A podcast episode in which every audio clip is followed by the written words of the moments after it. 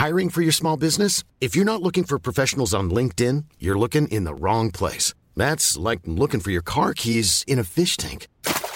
LinkedIn helps you hire professionals you can't find anywhere else, even those who aren't actively searching for a new job but might be open to the perfect role. In a given month, over 70% of LinkedIn users don't even visit other leading job sites. So start looking in the right place. With LinkedIn, you can hire professionals like a professional. Post your free job on linkedin.com slash people today. Unsere Welt ist auf dem Weg in das Zeitalter der künstlichen Intelligenz. In atemberaubender Geschwindigkeit verändert sich beinahe alles. Besonders in der Geschäftswelt ist die ungeheure Dynamik des Wandels spürbar. Die Unternehmen und die Menschen darin sehen sich vor vielen Unsicherheiten und Herausforderungen. Der Aufstieg der künstlichen Intelligenz bedeutet neuen Wettbewerb, eine Flut von Daten, aber auch sich verändernde Fähigkeiten und die sich daraus ergebende Notwendigkeit von Veränderungen in den Skills von Mitarbeitenden und der Leistungsfähigkeit der Unternehmen. Workday, die Enterprise-Plattform für Finanzen und HR, hat deshalb Innovation zum Prinzip gemacht. Viele BTO-Hörer erleben den Wandel aus nächster Nähe. Ihre Unternehmen sehen sich einem Ansturm von Veränderungen ausgesetzt, suchen nach Mitteln, um sich aus der Beschleunigungslücke zu befreien und haben Schwierigkeiten, Schritt zu halten. Oft sind die Lösungen kurzfristig und bruchstückhaft. Getrennte Systeme für die Finanz- und Personalabteilung oder die Aufrüstung veralteter Technologien sind häufige Beispiele dafür. Um Unternehmen jeder Größe bei der Bewältigung dieser Herausforderung zu unterstützen, verfolgt Workday den Ansatz permanenter Innovation. Denn nur so können Kunden Veränderungsprozesse anführen, statt darauf zu reagieren. Nur Workday verfügt über einheitliche Daten, die nahtlos über eine einzige Plattform fließen und ihnen die Möglichkeit geben, intelligente Entscheidungen zu beschleunigen, Chancen zu erkennen und Risiken zu mindern. Workday versetzt sie in die Lage, Modelle und Prognosen zu erstellen und schnell und zuverlässig zu handeln, dank Echtzeitdaten und einer zuverlässigen in die Plattform integrierten KI. Besuchen Sie workday.com und erfahren Sie, wie Sie Fahrt aufnehmen können bei Ihrer Reise ins Zeitalter der künstlichen Intelligenz. Workday, die Enterprise-Plattform für Finanzen und HR. Diese Ausgabe von BTO wird unterstützt von Chronext. Haben Sie schon einmal über eine Uhr als Investment nachgedacht? Laut einer neuen Studie von McKinsey hat der Markt für neue und gebrauchte Uhren ein enormes Potenzial. Von 67 Milliarden Dollar im Jahr 2019 könnte es raufgehen bis auf 89 Milliarden Dollar im Jahr 2025. Und Chronext bietet über 7000 Luxusuhren von 49 Marken, sofort verfügbar und immer von Chronext Uhrmachern zertifiziert. Alles ist dabei, egal ob Rolex, Omega oder Breitling, egal ob neu, Vintage oder gebraucht. Chronext hat eine große Auswahl, immer mit zwei Jahren Chronext-Garantie. Uhren wie die begehrten Stahlmodelle von Rolex oder Patek Philippe haben in den letzten Jahren Wertzuwächse erlebt von bis zu 130 Prozent. Wenn Sie sich noch unsicher sind, ist das überhaupt kein Problem. Sie können kostenlos anprobieren, entweder zu Hause oder in einer der sieben Chronex Lounges in Hamburg, Berlin, München, Stuttgart, Frankfurt, Köln oder Düsseldorf. Eine Übersicht finden Sie auch nochmal online auf chronext.de. Und wenn Sie auf chronext.de Ihre persönliche Traumluxusuhr gefunden haben, dann verwenden Sie doch den Code BTO150.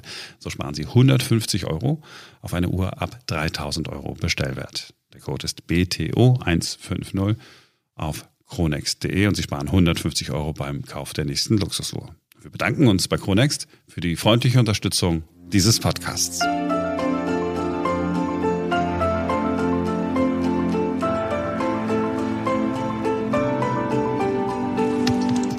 Hier ist BTO Beyond the Obvious 2.0, der Ökonomie-Podcast von Dr. Daniel Stelter. Hallo und herzlich willkommen zur neuesten Ausgabe meines Podcasts. Heute am Wahlsonntag. Heute endet die Ära von Angela Merkel. Nicht unmittelbar, wir wissen ja nicht, wie lange die Regierungsbildung dauern wird, aber es ist klar, Frau Merkel ist Geschichte und damit ist es Zeit für eine wirtschaftspolitische Bilanz. Und genau die wollen wir heute ziehen. Was könnte Besseres machen in dieser 100. Folge dieses Podcasts? Fangen wir also an. BTO Beyond the Obvious 2.0 In der Jubiläumsausgabe, immer in der 100. von BTO, werfen wir einen Blick auf die wirtschaftspolitische Bilanz von Angela Merkel und vor allem auf die großen Lasten und Aufgaben, die sie ihren Nachfolgern hinterlässt. Und ich finde, es lohnt sich, weil es ist so, wir hatten gute wirtschaftliche Zeiten, die wir nicht genutzt haben. Nun werden wir in schwierigeren wirtschaftlichen Zeiten das nachholen müssen, was in den letzten Jahren verpasst wurde. Die Bilanz ist also enttäuschend. Trotzdem ist es erforderlich, dass wir sie einmal aufstellen. Kein Land ist so gut durch die Finanzkrise gekommen wie Deutschland. Und das hat einen Grund, nämlich Angela Merkel. Seit sie Bundeskanzlerin ist, ist die Arbeitslosenzahl drastisch zurückgegangen, die Jugendarbeitslosigkeit halbiert worden, die Beschäftigtenzahl deutlich gestiegen. Angela Merkel ist nicht nur für Deutschland die richtige, sondern auch für Europa und darüber hinaus. Viele ziehen eine positive Bilanz der Amtszeit von Frau Merkel. Und das sieht dann so aus. Beispiel. Von 2005 bis 2020 ist das Bruttoinlandsprodukt pro Kopf um rund 43 Prozent gestiegen. Ohne Ausbruch von Corona hätte dieses Wachstum wohl knapp 50 Prozent erreicht. Das ist deutlich mehr als in anderen Ländern der OECD und in anderen Ländern der EU. Das hat auch damit zu tun, dass die Arbeitslosigkeit stark gesunken ist. Mehr Menschen arbeiten und wirken also mit bei der Erwirtschaftung des BIP. Die Zahl der Arbeitslosen ist trotz des pandemiebedingten Anstiegs im letzten Jahr um rund 44 Prozent gesunken. 2005, als Frau Merkel ins Kanzleramt einzog, waren knapp 5 Millionen Menschen arbeitslos. 2019 waren es nur noch 2,3 Millionen und durch die Corona-Krise im letzten Jahr ungefähr 2,7 Millionen. Das ist sicherlich sehr erfreulich und eine gute Entwicklung. Das Durchschnittseinkommen ist auch deutlich gewachsen und zwar schneller als im OECD-Vergleich.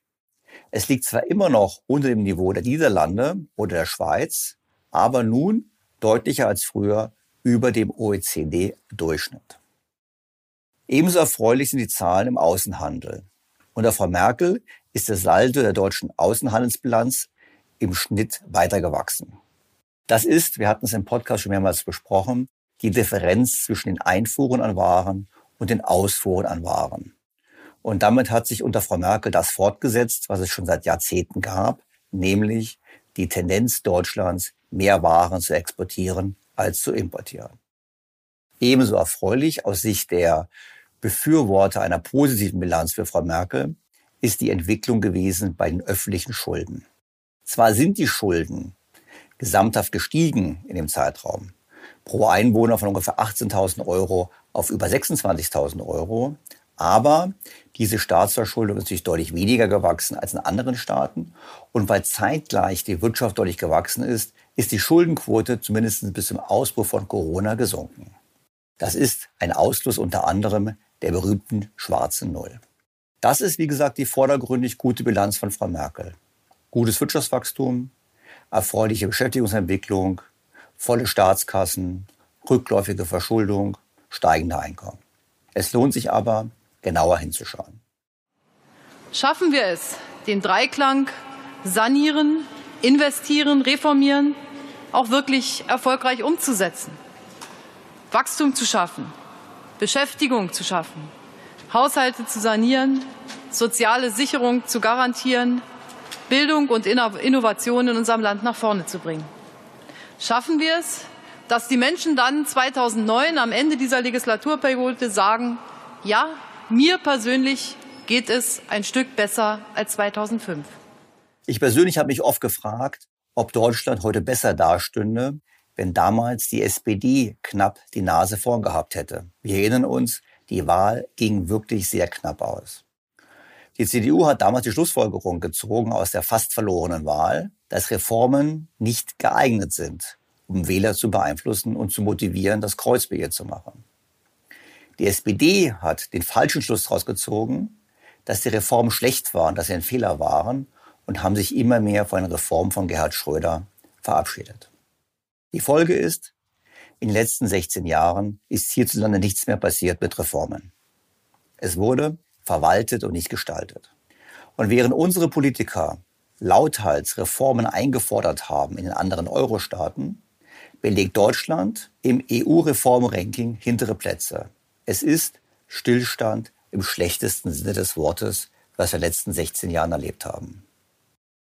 Das sage jetzt nicht nur ich, sondern das sagt auch die EU, das sagt auch die OECD, die in verschiedenen Studien analysiert hat, wo Arbeitsmarktreformen stattgefunden haben, wo überhaupt Reformen stattgefunden haben.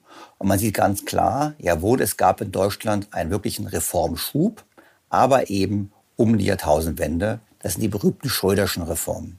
Seither hat eigentlich Deutschland die rote Laterne und andere Staaten haben deutlich mehr getan, um ihre Wettbewerbsfähigkeit zu sichern und vor allem künftigen Wohlstand zu sichern. Wir hatten ja trotzdem eine gute Entwicklung.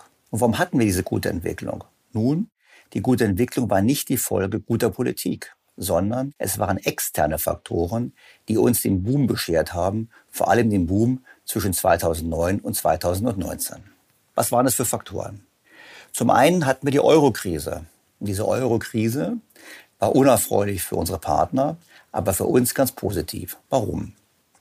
Weil die Politik, namentlich auch getrieben von Frau Merkel, sich geweigert hat, die Euro-Krise wirklich an der Wurzel zu packen, nämlich die Themen der auseinanderlaufenden Wettbewerbsfähigkeit der Länder und vor allem auch der hohen Staatsschulden und Privatschulden anzupacken, versteckte man sich hinter der EZB.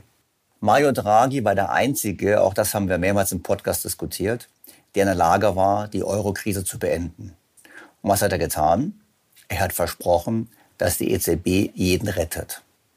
Und das hat folgende Wirkungen. Zum einen sind die Zinsen stark gesunken.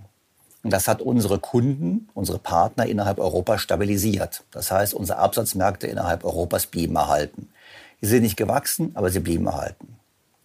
Nebenwirkung der Politik des billigen Geldes ist natürlich auch gewesen, dass der Euro im Außenwert verloren hat. Das heißt, gegenüber der US-Dollar, gegenüber anderen Währungen hat der Euro deutlich abgewertet. Und davon profitiert natürlich eine Wirtschaft, die exportorientiert ist, überproportional. Deshalb hatten wir einen Exportboom. Also, das billige Geld hat zum einen unsere Kunden innerhalb der Eurozone stabilisiert, hat zum anderen den Euro abgewertet und Exporte beflügelt und hat natürlich darüber hinaus dann auch innerhalb Deutschlands die Wirtschaft auch noch angeregt, einfach deshalb, weil Geld billig war. Es lohnte sich mehr zu investieren und es lohnte sich vor allem auch mehr in Immobilien zu investieren.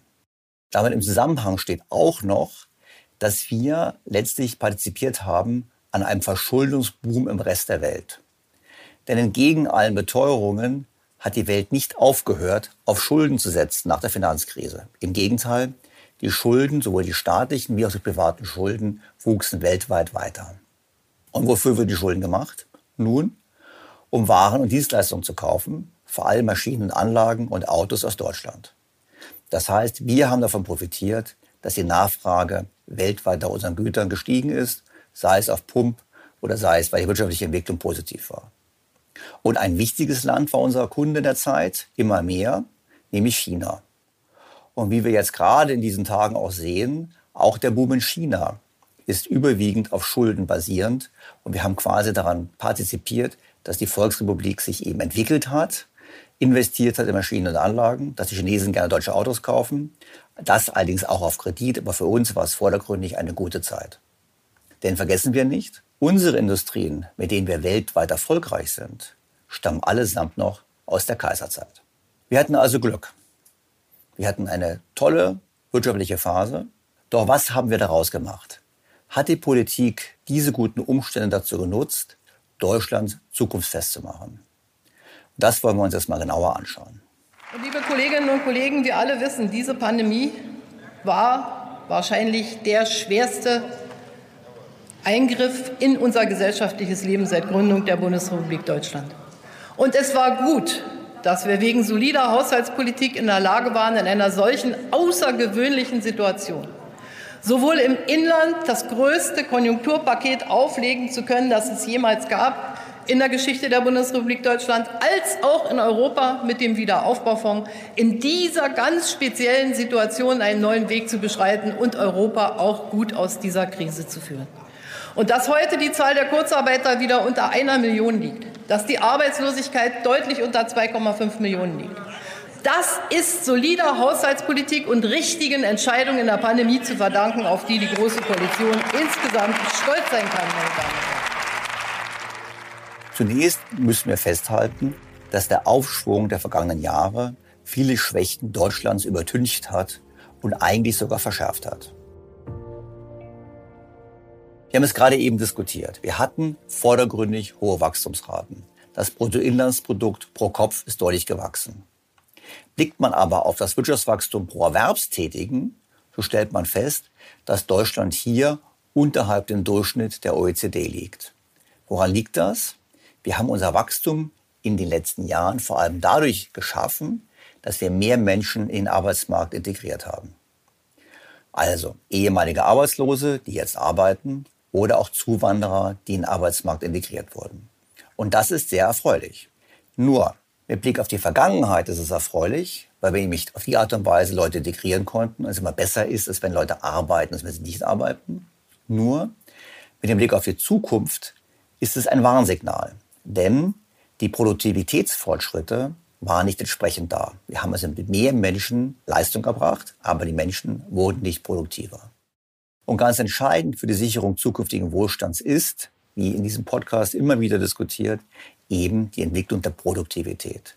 Nur wenn es uns gelingt, die Produktivität pro Erwerbstätigen zu steigern, sind wir in der Lage, die Kosten des Sozialstaats auch nur ansatzweise zu bewältigen, angesichts einer schrumpfenden Erwerbsbevölkerung und stark ansteigender Rentnerzahlen. Der Rückgang der Produktivitätsfortschritte lässt sich übrigens wirklich schon seit dem Jahr 2010 feststellen.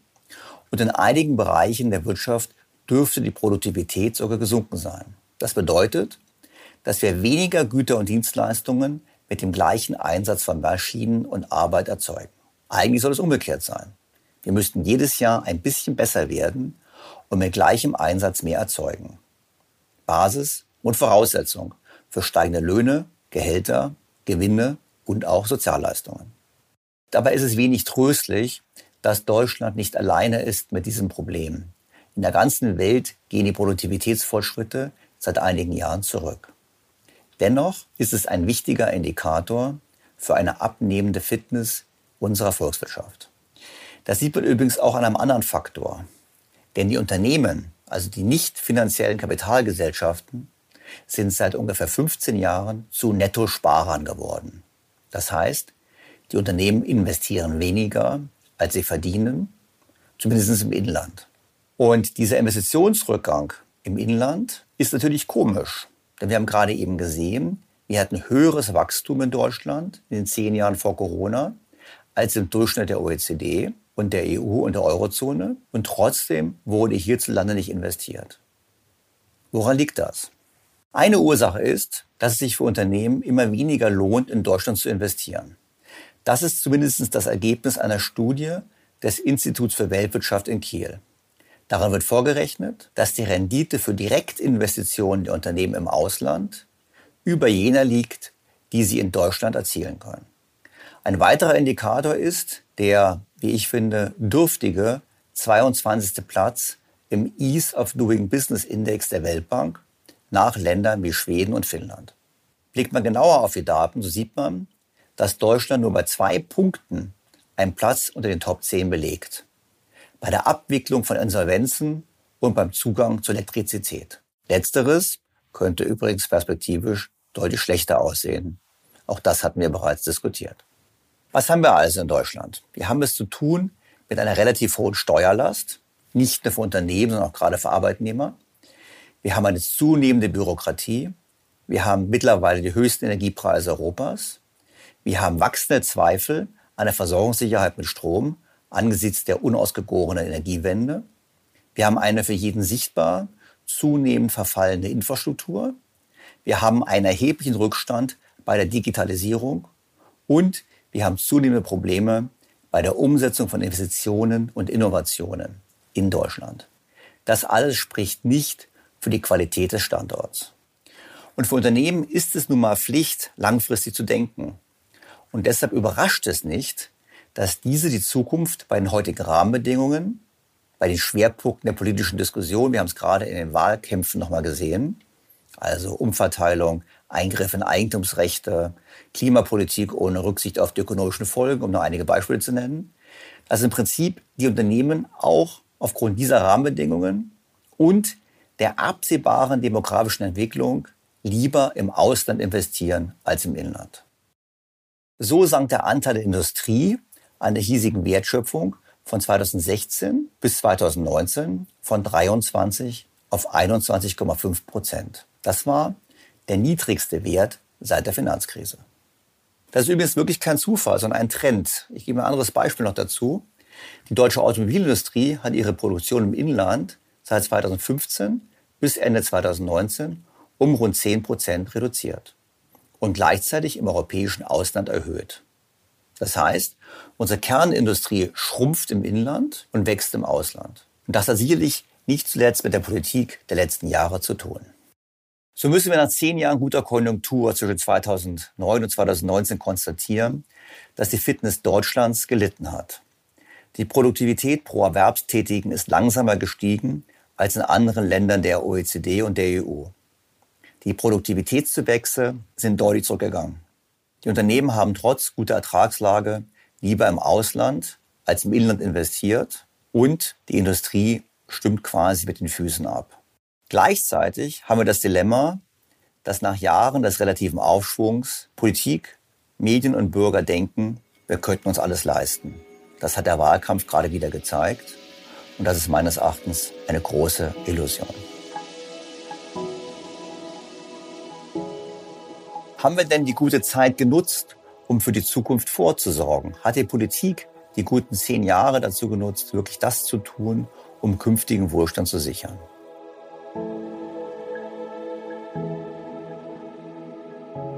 Wo wir nicht äh, gut aussahen. Das zeigt sich bis in die heutigen Tage. Das ist der Mangel an Digitalisierung unserer Gesellschaft. Das beginnt bei der überregionalen Vernetzung der Gesundheitsämter, zeigt sich bei der Digitalisierung der Verwaltung. Das zeigt sich bei der Digitalisierung unseres Bildungssystems, wenn es um Fernunterricht, wenn es um Fernstudiengänge äh, geht. Das heißt, hier haben wir mit unserem Konjunkturprogramm auch angesetzt und gesagt, hier müssen wir besser, schneller werden und äh, wissen, dass wir hier nachzuarbeiten haben. Tja, Digitalisierung. Wie es um die Digitalisierung innerhalb der Europäischen Union steht und in welchen Bereichen die Mitgliedstaaten Fortschritte gemacht haben, zeigt der sogenannte Index für die digitale Wirtschaft und Gesellschaft. Und das Ergebnis? Finnland, Schweden, Dänemark und die Niederlande stehen bei der Gesamtleistung ganz an der Spitze. Deutschland ist an zwölfter Stelle innerhalb Europas.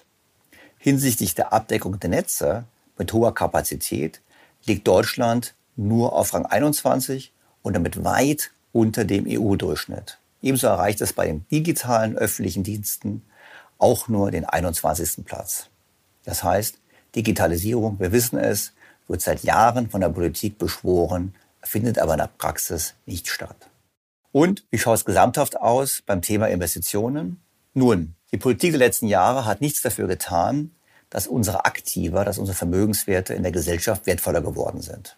Im Gegenteil, hat sie dabei zugesehen, wie die vorhandenen Aktiva immer mehr an Wert verloren.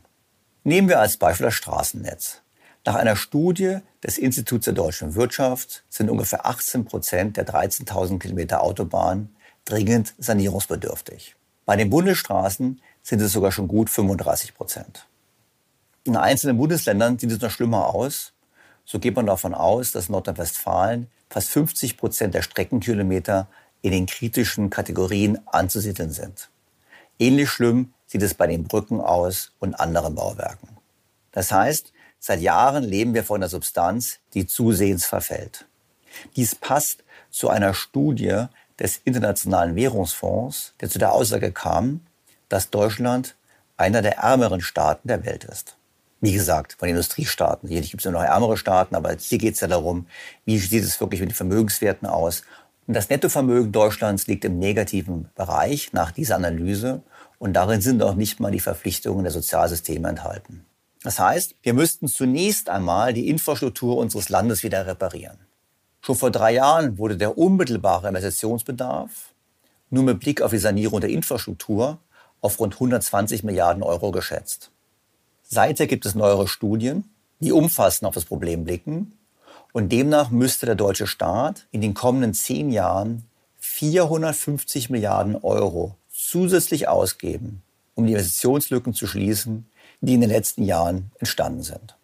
Das heißt, Investitionen nachzuholen, die unsere Politiker trotz übervoller Kassen nicht getätigt haben, weil sie das Geld lieber für andere Zwecke ausgegeben haben. Um es in Perspektive zu setzen, diese 450 Milliarden entsprechen mehr als 50 Prozent der Steuereinnahmen eines Jahres. Das waren rund 800 Milliarden im Jahr 2019. Und nicht ganz 50 Prozent der jährlichen Ausgaben für Soziales. Das waren rund 1000 Milliarden im Jahre 2019. Und diese Ausgaben müssen, wie gesagt, zusätzlich getätigt werden. Hinzu kommt ja noch, dass wir unser Investitionsniveau dauerhaft erhöhen müssen. Man spricht davon einem Schnitt in der OECD von ungefähr 3,2 Prozent vom BIP. Und würden wir das entsprechend steigern, dann müssten wir pro Jahr ungefähr 30 Milliarden Euro mehr ausgeben. Das kommt sozusagen zu den einmal Nachholinvestitionen von 450 Milliarden noch hinzu. Übrigens, auch bei der Bundeswehr besteht ein erheblicher Nachholbedarf. Alleine 130 Milliarden Euro sind erforderlich, um überhaupt die Einsatzbereitschaft wieder herzustellen. Wollen wir dann, wie zumindest der NATO versprochen, unser Ausgabenniveau in der Verteidigung dauerhaft in Richtung 2% erhöhen, bedeutet dies ein Anstieg in Deutschland von ungefähr 0,8 Prozent des BIP oder wiederum 26 Milliarden pro Jahr. Gesamthaft über 30 Jahre wären das also rund 750 Milliarden Euro an Mehrlasten, die zu schultern sind. Unsere Passivseite der Bilanz verlängert sich alleine also durch das Thema Infrastruktur und Bundeswehr um ungefähr 1750 Milliarden. Das ist der überschlägig berechnete Gegenwartswert der laufenden Aufwendungen um den Wert unseres Vermögens, also der dann sanierten Infrastruktur und die Wehrbereitschaft der Bundeswehr zu erhalten. Ich finde, dieser Blickwinkel unterstreicht eindrücklich den Nutzen der Bilanzierung, gerade auch beim Staat. Wäre es doch bei ordentlicher Rechnungslegung in den letzten Jahren vermutlich nicht zu einem derartigen Verzehr der Substanz gekommen. Zusammenfassend, Rückstau in Investitionen, kurzfristig rund 500 Milliarden, nachhaltig 1750 Milliarden. Ist es alleine die Schuld der letzten Bundesregierungen? Nein, aber eben auch. Die Hauptsache ist natürlich, dass die staatliche Gesamtverschuldung zurückgeht. Und so wird die gesamtstaatliche Schuldenstandsquote dieses Jahr unter dem Wert von 60 Prozent des Bruttoinlandsprodukts sinken. Und damit wird Deutschland erstmals seit dem Jahr 2002 wieder die entsprechende Obergrenze des Maastricht-Vertrages einhalten. Und ich darf Ihnen versichern, an dem Ziel eines ausgeglichenen Haushalts beim Bundeshaushalt halten wir fest, nicht eben aus Gründen des Selbstzwecks, so wie es uns oft vorgeworfen wird, sondern weil handfeste ökonomische Gründe und Gerechtigkeitsaspekte auch dafür sprechen. Genau. Dennoch wird die Politik nicht müde zu betonen, was für ein reicher Staat wir doch wären und dass wir nur aufgrund der Sparleistungen vor Corona überhaupt in der Lage gewesen wären, die Corona-Lasten zu schultern. Wir alle kennen das schon. Sie wissen es, der Staat ist nicht so reich. Ich habe es oftmals erklärt. Einfach deshalb, weil die Prinzipien der doppelten Buchführung nicht angewendet werden. Wir haben es gerade eben schon gesehen bei dem Wertverzehr der Vermögenswerte. Aber gleichzeitig haben wir ja auch viel mehr neue Schulden gemacht, die nicht ausgewiesen werden.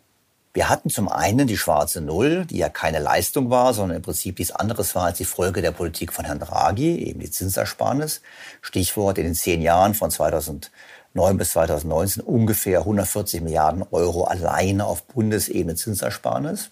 Gleichzeitig hat der Staat von uns mehr Geld bekommen, ungefähr 82 Milliarden im Zeitraum kumuliert und hat an Ausgaben für Arbeitslosigkeit gespart, 40 Milliarden, was zu den von mir immer wieder zitierten 460 Milliarden Verfügungsmasse geführt haben. Und das Geld wurde ja ausgegeben für alles Mögliche, mehr Rente, mehr Gesundheitsversorgung, äh, Flüchtlinge, Fluchtursachenbekämpfung, ähm, europäische Rettungs- und Solidaritätspolitik. Da ist das Geld hingeflossen, aber eben nicht in Investitionen. Und wenn wir ordentliche Bilanz erstellen würden, hätten wir nicht nur das gesehen, sondern wir hätten auch gesehen, wie Beschlüsse wie die Rente mit 63, wie die Grundrente, wie die Mütterrente, die Verbindlichkeiten des Staates noch weiter und deutlich erhöht haben. Beispiel.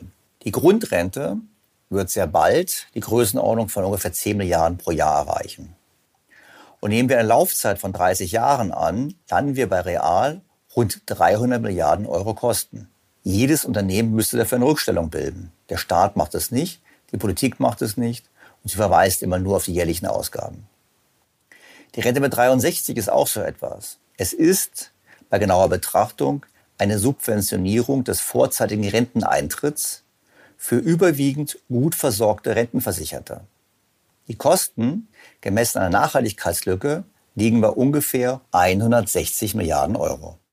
Insgesamt belaufen sich die Versprechen der Rentenversicherung auf 78 Prozent des Vor-Corona-BEPs. Das sind also ungefähr 2645 Milliarden Euro.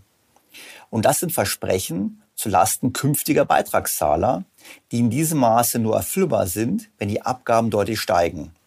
Das hat die Politik jetzt zwar geleugnet und Herr Scholz hat gesagt, er möchte lieber Experten haben, die was anderes sagen als die Wahrheit, aber im Kern ist es so, wir werden da nicht drum herum kommen. Und das Ganze widerspricht natürlich der heutigen Praxis, wonach jede Generation ungefähr 20 Prozent ihres Einkommens für die Versorgung der älteren Generation aufwendet. Man kann die Beiträge nur auf diesem Niveau begrenzen, wenn man entweder mehr zuschießt oder aber das Renteneintrittsalter erhöht. Genau das hat die Politik nicht gemacht. Übrigens, wenn man die ganzen impliziten Schulden des Staates zusammenrechnet, dann kommt man ungefähr auf einen Wert von 165 Prozent des Bruttoinlandsproduktes von 2019. Das macht also 5.580 Milliarden Euro aus. Schuldner dieser gigantischen Beträge sind wir übrigens alle. Und man muss kein Hellseher sein, um zu erkennen, dass uns heftige Verteilungskämpfe ins Haus stehen. Ohnehin war es interessant, in diesem Wahlkampf zu sehen, dass immer von Gerechtigkeit und Umverteilung die Rede war. Und dies, obwohl wir im Jahr 2019, also im Jahr mit der höchsten Beschäftigung der Nachkriegszeit und der geringsten Arbeitslosigkeit, fast 1000 Milliarden Euro, also rund 30 Prozent des Bruttoinlandsproduktes für Sozialausgaben verwendet haben. Diese Aufzählung der ungedeckten Verbindlichkeiten ist nicht vollständig. So fehlen noch die Pensionsverpflichtungen des Staates. Diese werden übrigens vom Institut der deutschen Wirtschaft in Köln auf ungefähr zwei Billionen Euro geschätzt. Nun sind diese ungedeckten Verbindlichkeiten des Staates nicht alleine dem Bund zuzurechnen, sondern natürlich auch den Ländern. Und sie sind auch sicherlich nicht alleine die Folge der Politik der letzten 15 Jahre. Überschlägig würde ich aber sagen, dass in den letzten 15 Jahren die Schulden um 1500 bis 2000 Milliarden Euro gestiegen sind. Deutschland war immer dann stark, wenn es sich den neuen Herausforderungen auch optimistisch gestellt hat. Deshalb bin ich auch dafür, dass wir Freihandelsabkommen verhandeln, dass wir nicht Barrieren aufbauen, sondern dass wir mit den Vereinigten Staaten von Amerika, mit Südkorea, mit Japan uns im Wettbewerb international stellen. Deutschland hat es immer geschafft und deshalb glaube ich, dass Deutschland das kann. Eine weitere Nebenwirkung der Politik der letzten Jahre ist eine zunehmende Abhängigkeit vom Ausland. Wir haben es diskutiert, der schwache Euro hat Exporte befördert, das war positiv. Wir haben aber gleichzeitig im Inland wenig ausgegeben, Stichwort schwarze Null, haben also auf diese Art und Weise zum einen dazu beigetragen, dass immer mehr unsere Ersparnisse ins Ausland exportiert wurden. Ich erinnere an den diesbezüglichen Podcast, wo wir diskutiert haben, dass eben diese Ersparnisse dort sehr schlecht angelegt werden. Also wir hätten eine deutlich bessere Rendite erwirtschaften können, wenn wir es woanders angelegt hätten. Und zum anderen haben wir uns natürlich damit auch zunehmend unbeliebt gemacht in der Welt. Im Prinzip unsere Partner haben gesagt, ihr seid solche großen Exportweltmeister, dann müsst ihr uns auch entsprechend helfen. Stichwort Wiederaufbaufonds und ähnliches. Das heißt, wir haben eine merkwürdige Politik betrieben. Wir haben die offiziellen Schulden runtergetrieben, schwarze Null, haben nicht ausreichend investiert, haben die Ungleichgewichte innerhalb der Eurozone verstärkt, haben uns abhängiger gemacht vom Ausland und haben nicht ausreichend im Inland investiert und zugleich haben wir die verdeckten Verbindlichkeiten erhöht, ohne dafür zu sorgen, dass künftige Generationen in der Lage sind, die erforderlichen Mittel auch zu erwirtschaften, weil wir sie mit einer ordentlichen Infrastruktur ausgestattet haben, mit ordentlichen Maschinen und Anlagen und entsprechend gut ausgebildet haben.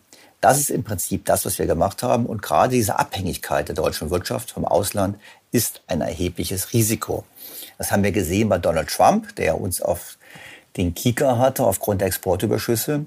Wir werden es aber in den kommenden Jahren schmerzlich spüren.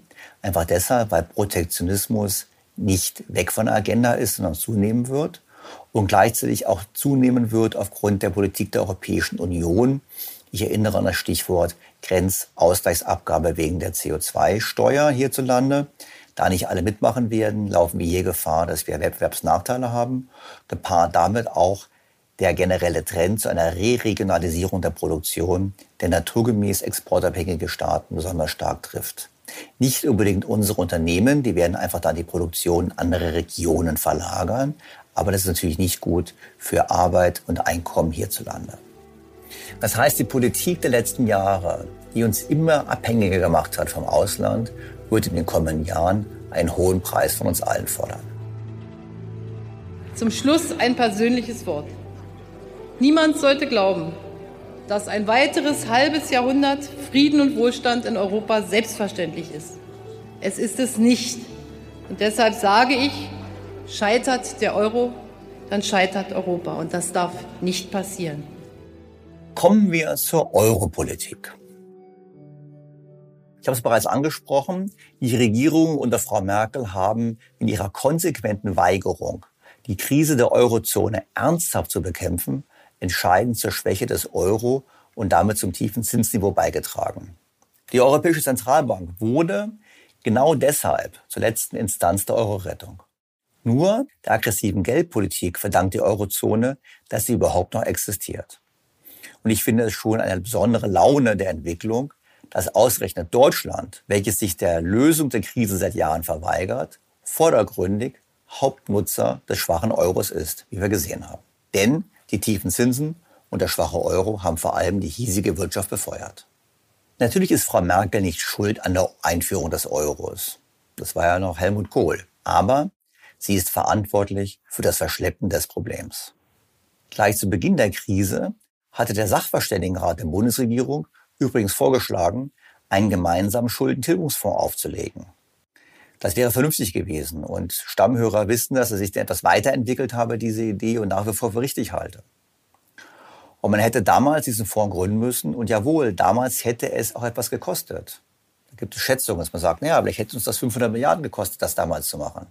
Aber es wäre sicherlich viel billiger gewesen, als das, was jetzt heute passiert. Denn heute sind wir eingestiegen in eine Schulden- und Transferunion, haben einen Blankoscheck geschrieben und wie wir bei der Besprechung der Wahlprogramme gesehen haben, gibt es maßgebliche Parteien, SPD, Grüne, Linkspartei, die das zu einem dauerhaften Instrument machen wollen. Das heißt, die dauerhaft Geld nach Europa überweisen wollen. Und generell hat uns die Politik in den letzten Jahren beim Thema der Euro-Rettung immer wieder, wie soll ich sagen, nicht ganz die Wahrheit erzählt.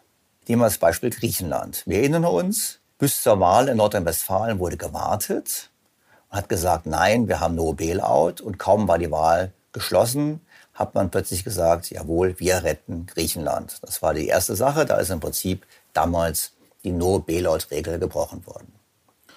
Und die Politik erzählt uns ja bis heute die Geschichte, dass diese Rettung den deutschen Steuerzahler nichts gekostet hat.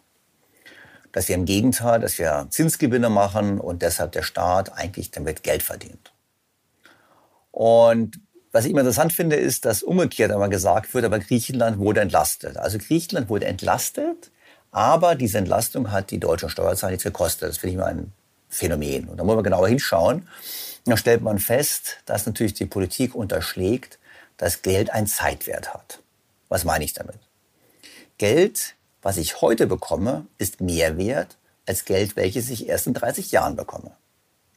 Und so wurde bereits 2016 vorgerechnet, dass der wahre Schuldenstand Griechenlands nicht bei den damals offiziellen 177 Prozent vom BIP lag, sondern eher bei rund 70 Prozent. Warum?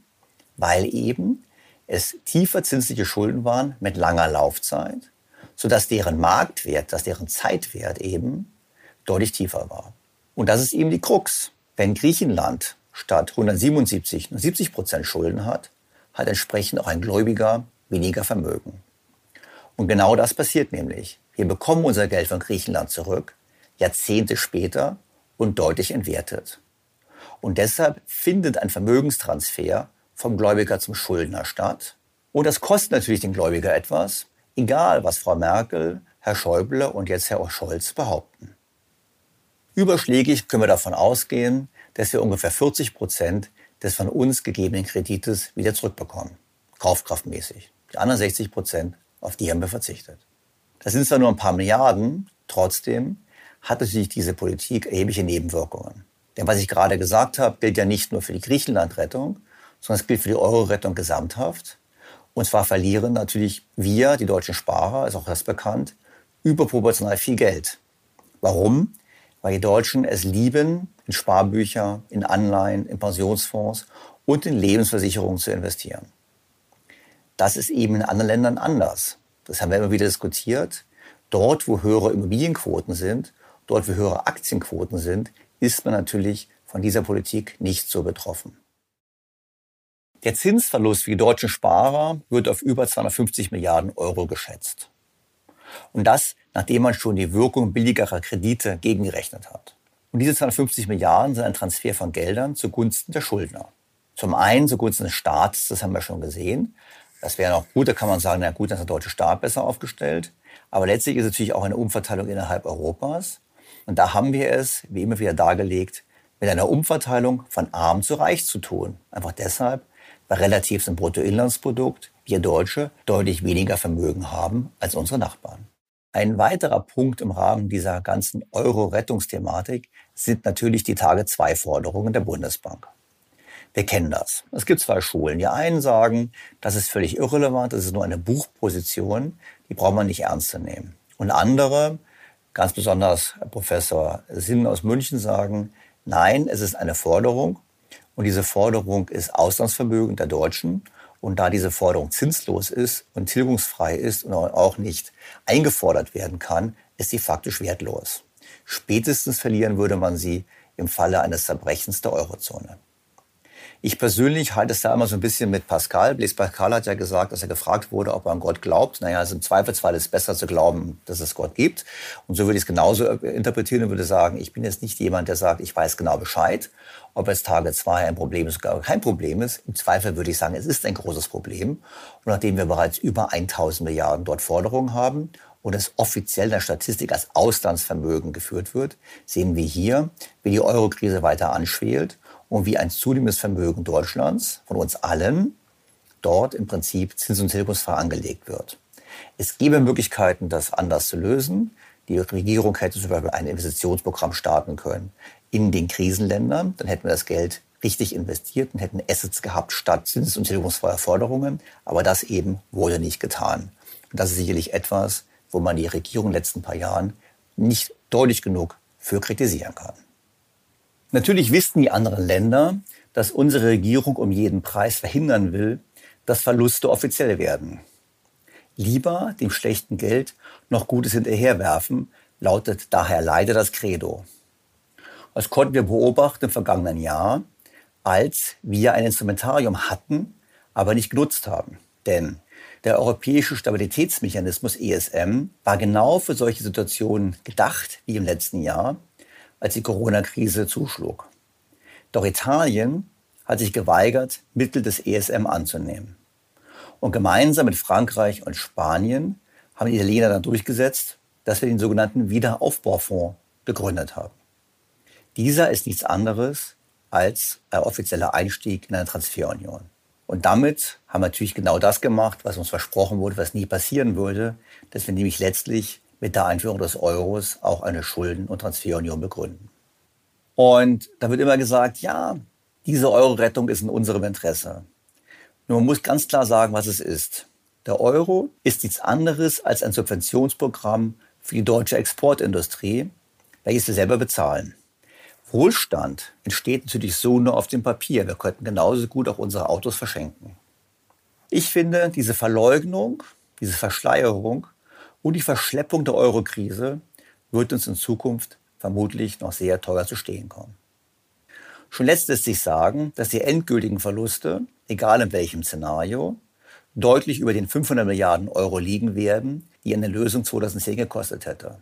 Und je länger das Spiel weitergeht, desto größer werden die Kosten sein. 1000 Milliarden zusätzliche Kosten dürfen nicht so gegriffen sein. Einer, wie ich finde, der größten Negativposten in Merkels Bilanz.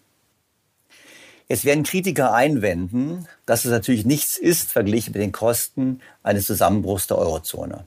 Das stimmt. Die Frage ist doch nur, ob das, was jetzt gemacht wird, dazu geeignet ist, die Eurozone dauerhaft zu stabilisieren. Hier muss ich gestehen, bin ich skeptisch. Die Kosten in der Amtszeit von Frau Merkel haben wir im Rahmen der Europolitik die falschen Weichen gestellt. Das Problem offen anzusprechen und zu lösen, haben wir uns eingelassen auf ein Spiel auf Zeit, welches immer teurer wird, vor allem mit dem neu geschaffenen Instrument des sogenannten Wiederaufbaufonds.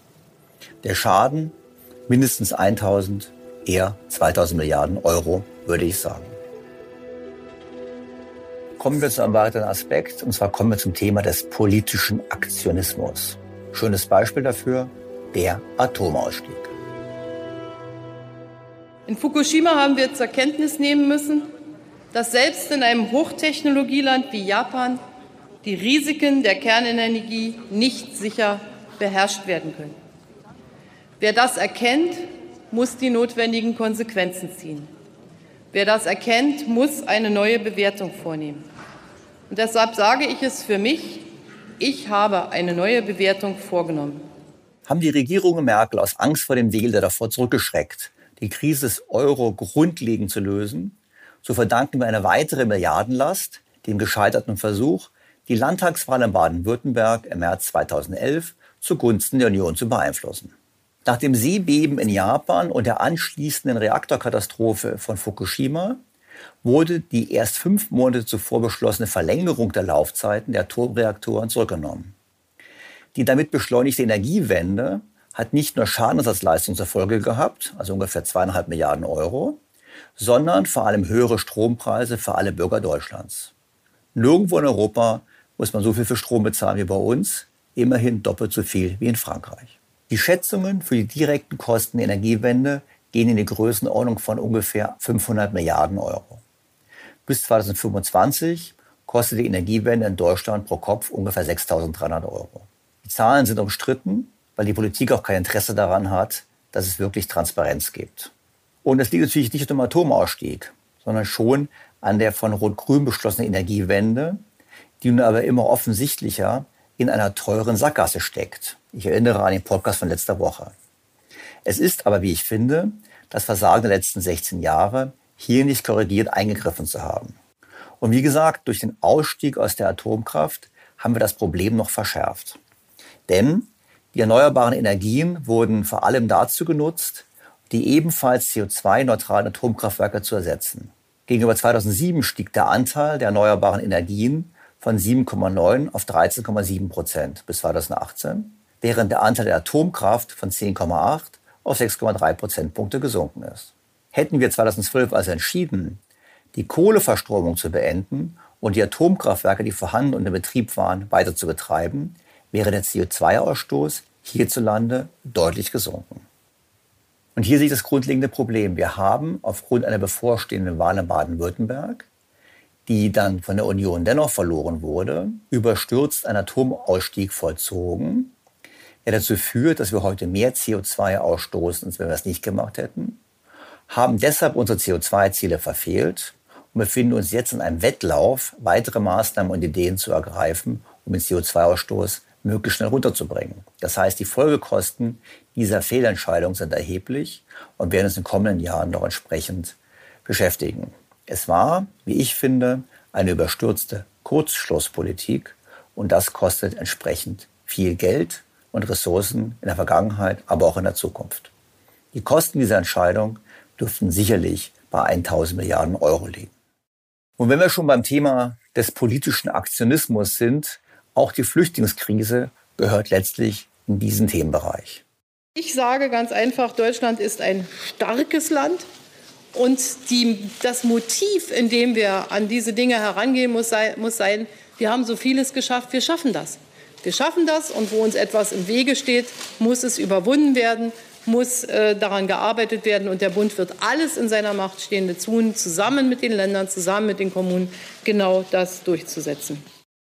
Es ist aber egal, ob man positiv oder negativ zur Entscheidung der Bundeskanzlerin steht, von den bis dato geltenden Dublin-Regeln abzuweichen und rund eine Million Migranten ungesteuert in das Land zu lassen. Das war eine humanitäre Frage, will ich gar nicht bewerten.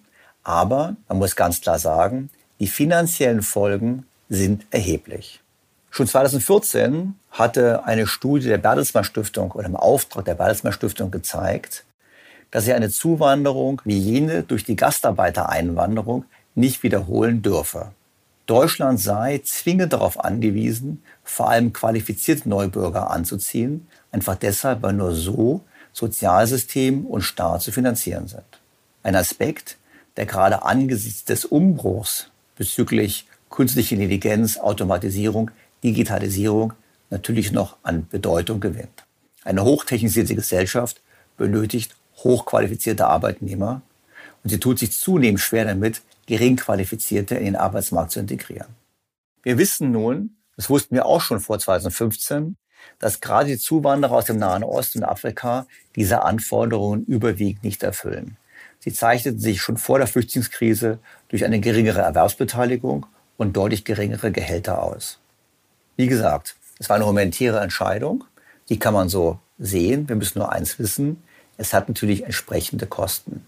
Der Finanzwissenschaftler Bernd Raffelhüschen, der übrigens auch schon mal im Podcast zu Gast gewesen ist, rechnet vor, dass die Gesamtkosten der Zuwanderer des Jahres 2015 über die kommenden Jahrzehnte bei fast 900 Milliarden Euro liegen.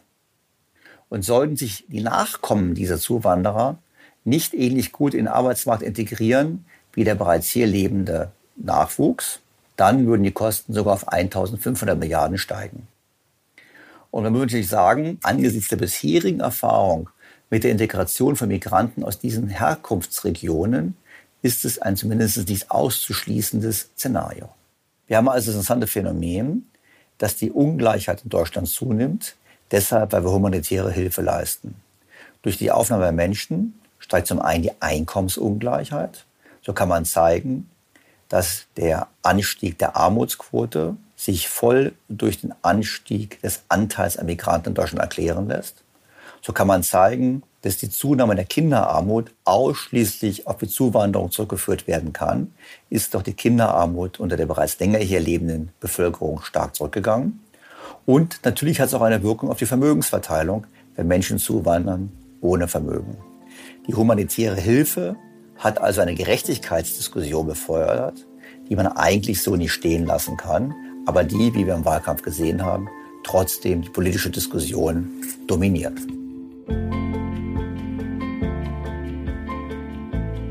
Womit wir zum Fazit des Kassensturzes kommen, der sich sicherlich noch beliebig fortsetzen ließe. Es ist kein erfreuliches Bild. Wir haben in den zehn Jahren vor Corona die Illusion von Wohlstand erlebt. Quasi als letzte Party eines Landes, welches mit alten Industrien noch einmal die Vorzüge der Globalisierung in voller Blüte nutzen konnte. Hinter der Fassade dieses von billigem Geld der EZB und schwachem Außenwert des Euro getriebenen Aufschwungs hat sich die Wettbewerbsfähigkeit Deutschlands und damit unsere Fähigkeit, auch künftig wohlhabend zu sein, deutlich verschlechtert. Unsere Politiker, angeführt durch die Bundeskanzlerin, haben derweil auf Konsum statt Investition gesetzt.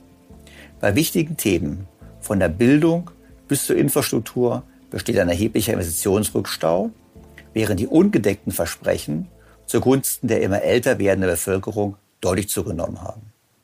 Die latenten Lasten, die in den letzten 16 Jahren geschaffen wurden, liegen je nach Betrachtungsweise bei 4.000 bis 8.000 Milliarden Euro, weil eben auch frühere Regierungen sicherlich Mitschuld haben an einem Teil der Lasten. Eigentlich sollte man die guten Zeiten dazu nutzen, jene Reformen durchzuführen, die erforderlich sind, um die Grundlage für mehr Wachstum und höheren Wohlstand in der Zukunft zu legen. Denn nur Wirtschaftswachstum ermöglicht steigende Lebensstandards und die Finanzierung von Sozialstaat und Klimapolitik. Ein Streit darüber, wie man den Kuchen teilt, kann es nie weit bringen, auch wenn er den Wahlkampf dominiert hat. Den Kuchen größer zu machen, ist die einzige Möglichkeit. Und Reformen sind immer leichter durchzusetzen, wenn es den Bürgern gut geht und ungleich schwerer, wenn es ihnen schlecht geht. Und die Politiker haben hier die Wahl. Sie können entscheiden, schwierige Reformherausforderungen anzupacken oder sie können ausweichen, weil sie Angst haben vor Widerstand oder Angst haben, die nächste Wahl zu verlieren. Und Frau Merkel hat sich in den letzten 16 Jahren immer für den Weg des geringsten Widerstands entschieden. Der Preis, den ihr Nachfolger und wir alle dafür bezahlen müssen, der dürfte ziemlich hoch sein. Wir haben im Wahlkampf gesehen, dass die Politiker immer noch hoffen, dass die guten Zeiten nach Corona zurückkehren, damit die Reformen angepackt werden können oder aber, was ich eher vermute, um es Frau Merkel gleich zu tun und in einer vordergründig guten Lage, weitere Wohltaten zu verteilen. Das ist sicherlich wahrscheinlicher, wie wir im Wahlkampf gesehen haben. Leider Gottes ist die Rückkehr zu guten Zeiten nicht realistisch. Wie wir gesehen haben, sucht die Industrie schon seit Jahren ihre Zukunft im Ausland. Das übrigens auch verstärkt durch die absehbaren Klimaschutzmaßnahmen. Stichwort Stahlindustrie, die lieber nach Frankreich geht, zu günstigem Atomstrom, statt in Deutschland neu zu investieren. Der demografische Wandel wird in diesem Jahrzehnt mit voller Wucht einsetzen und der trifft uns doppelt. Wir haben weniger Erwerbstätige und damit auch weniger Wachstum und gleichzeitig haben wir mehr Rentner, was bedeutet, dass die bis jetzt versteckte Staatsschuld immer offensichtlicher wird. Und die Produktivitätszuwächse, die einzige Hoffnung, die man hat bei rückläufiger Erwerbsbevölkerung, die stagnieren, wie besprochen, bereits seit Jahren. Das heißt, wir haben nicht mehr die guten Rahmenbedingungen und haben die gute Zeit nicht genutzt für Reformen. Je schneller die neue Regierung erkennt, dass die Zeiten der Verteilung von Wohlstand vorbei sind, desto besser für uns alle. Leider steht zu befürchten, dass es erst noch schlimmer kommen wird, bevor sich diese Erkenntnis durchsetzt.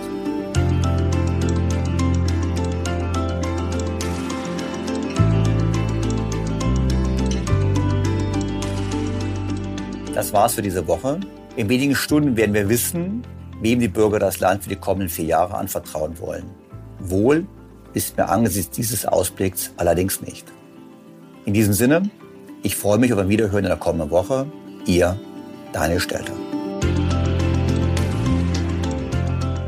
BTO Beyond the Obvious 2.0